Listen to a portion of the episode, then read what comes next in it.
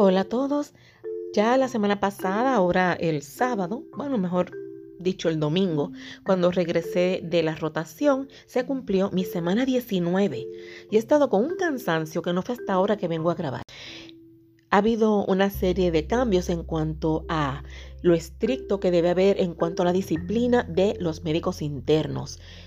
Una cualidad que debe distinguir al médico es la responsabilidad y a veces fallamos y están buscando que haya una responsabilidad en cuanto a la puntualidad, en cuanto a la asistencia, en cuanto a cómo uno maneja a los pacientes, cómo uno es responsable de cada paciente que le llega y a la vez de también acatar las directrices del supervisor o supervisora que nos corresponde en ese momento, que generalmente son diferentes médicos residentes.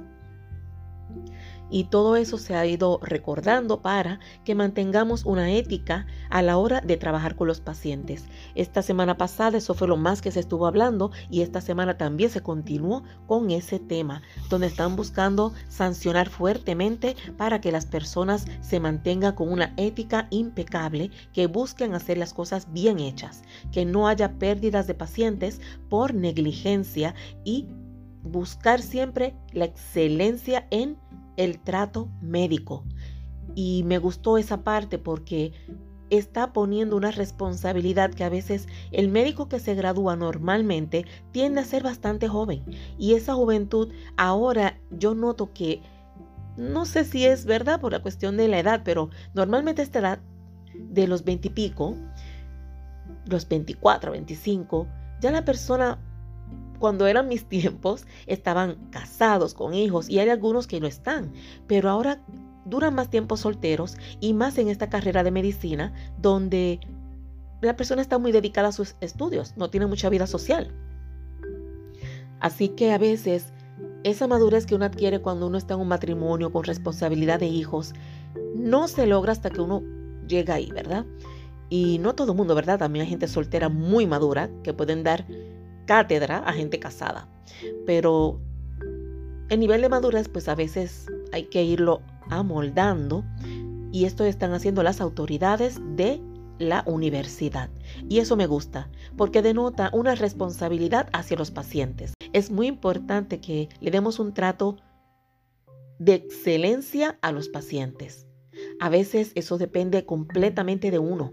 Lo que debemos recordar es que las personas que vivan o se muden a países más desarrollados tienen que estar mucho más pendientes de las demandas. Hay personas que no trabajan por amor al arte, por hacer bien al paciente, sino por ganarse su dinero y trabajan de forma automática, sin analizar bien, sin tomar en consideración cada detalle que hace a ese paciente único. A veces por a veces por cansancio o a veces porque no era su vocación.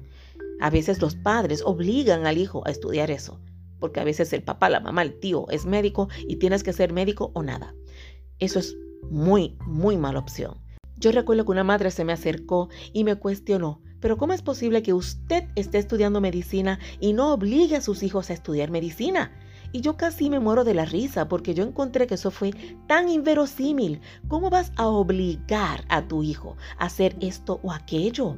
Eso no se puede obligar. Mire, es para enseñar valores, enseñar lo que está bien lo que está mal, ser honrados, ser generosos. Y es sumamente difícil. Imagínese usted estar obligándoles a estudiar algo que no les gusta. Eso es cosa de locos. Eso no se hace. Si tú eres un hijo que sufriste eso, no escuches. No escuches porque una cosa es que estudies algo que sí te provea un sustento. Y si tú tienes una profesión que te agrada, por ejemplo, eres músico, eso es fascinante el mundo de la música, pero hasta tanto tengas fama, debes buscar la manera de poder sustentarte a menos que te vayas a quedar con tus padres viviendo. Puedes trabajar tu música que tanto te fascina, pero muchas veces necesitas algo por el lado, algún tipo de trabajo extra para sustentarte para ayudar con la carga económica en el lugar donde vives. Mira que eso trae mucho resentimiento cuando donde estás viviendo tu aporte económico es mínimo o nulo. Hay que aportar. Así que en ese caso, hay que tener dos profesiones a veces, pero normalmente uno debe buscar aquello que ama porque es aquello que te va a dar deseos de levantarte y de vivir cada día haciendo lo que deseas, lo que anhelas. No creo en eso, de estar obligando a nadie a nada. Sin embargo, sí creo que a veces hay que presionar un poco en cuanto a otros temas, por ejemplo, a que las personas sean humildes, que no pueden estar siendo malcriadas, con faltas de respeto hacia uno, que hay que saber decir lo siento, me equivoqué. Eso a veces uno como madre, padre, tiene que enseñarlo. Como profesor, maestro, hay que enseñarlo. Si tú eres un hijo que te obligaron a hacer algo, a estudiar algo que no te gusta, no lo permitas. Si tú eres un padre obligando a su hijo, una madre, no lo hagas.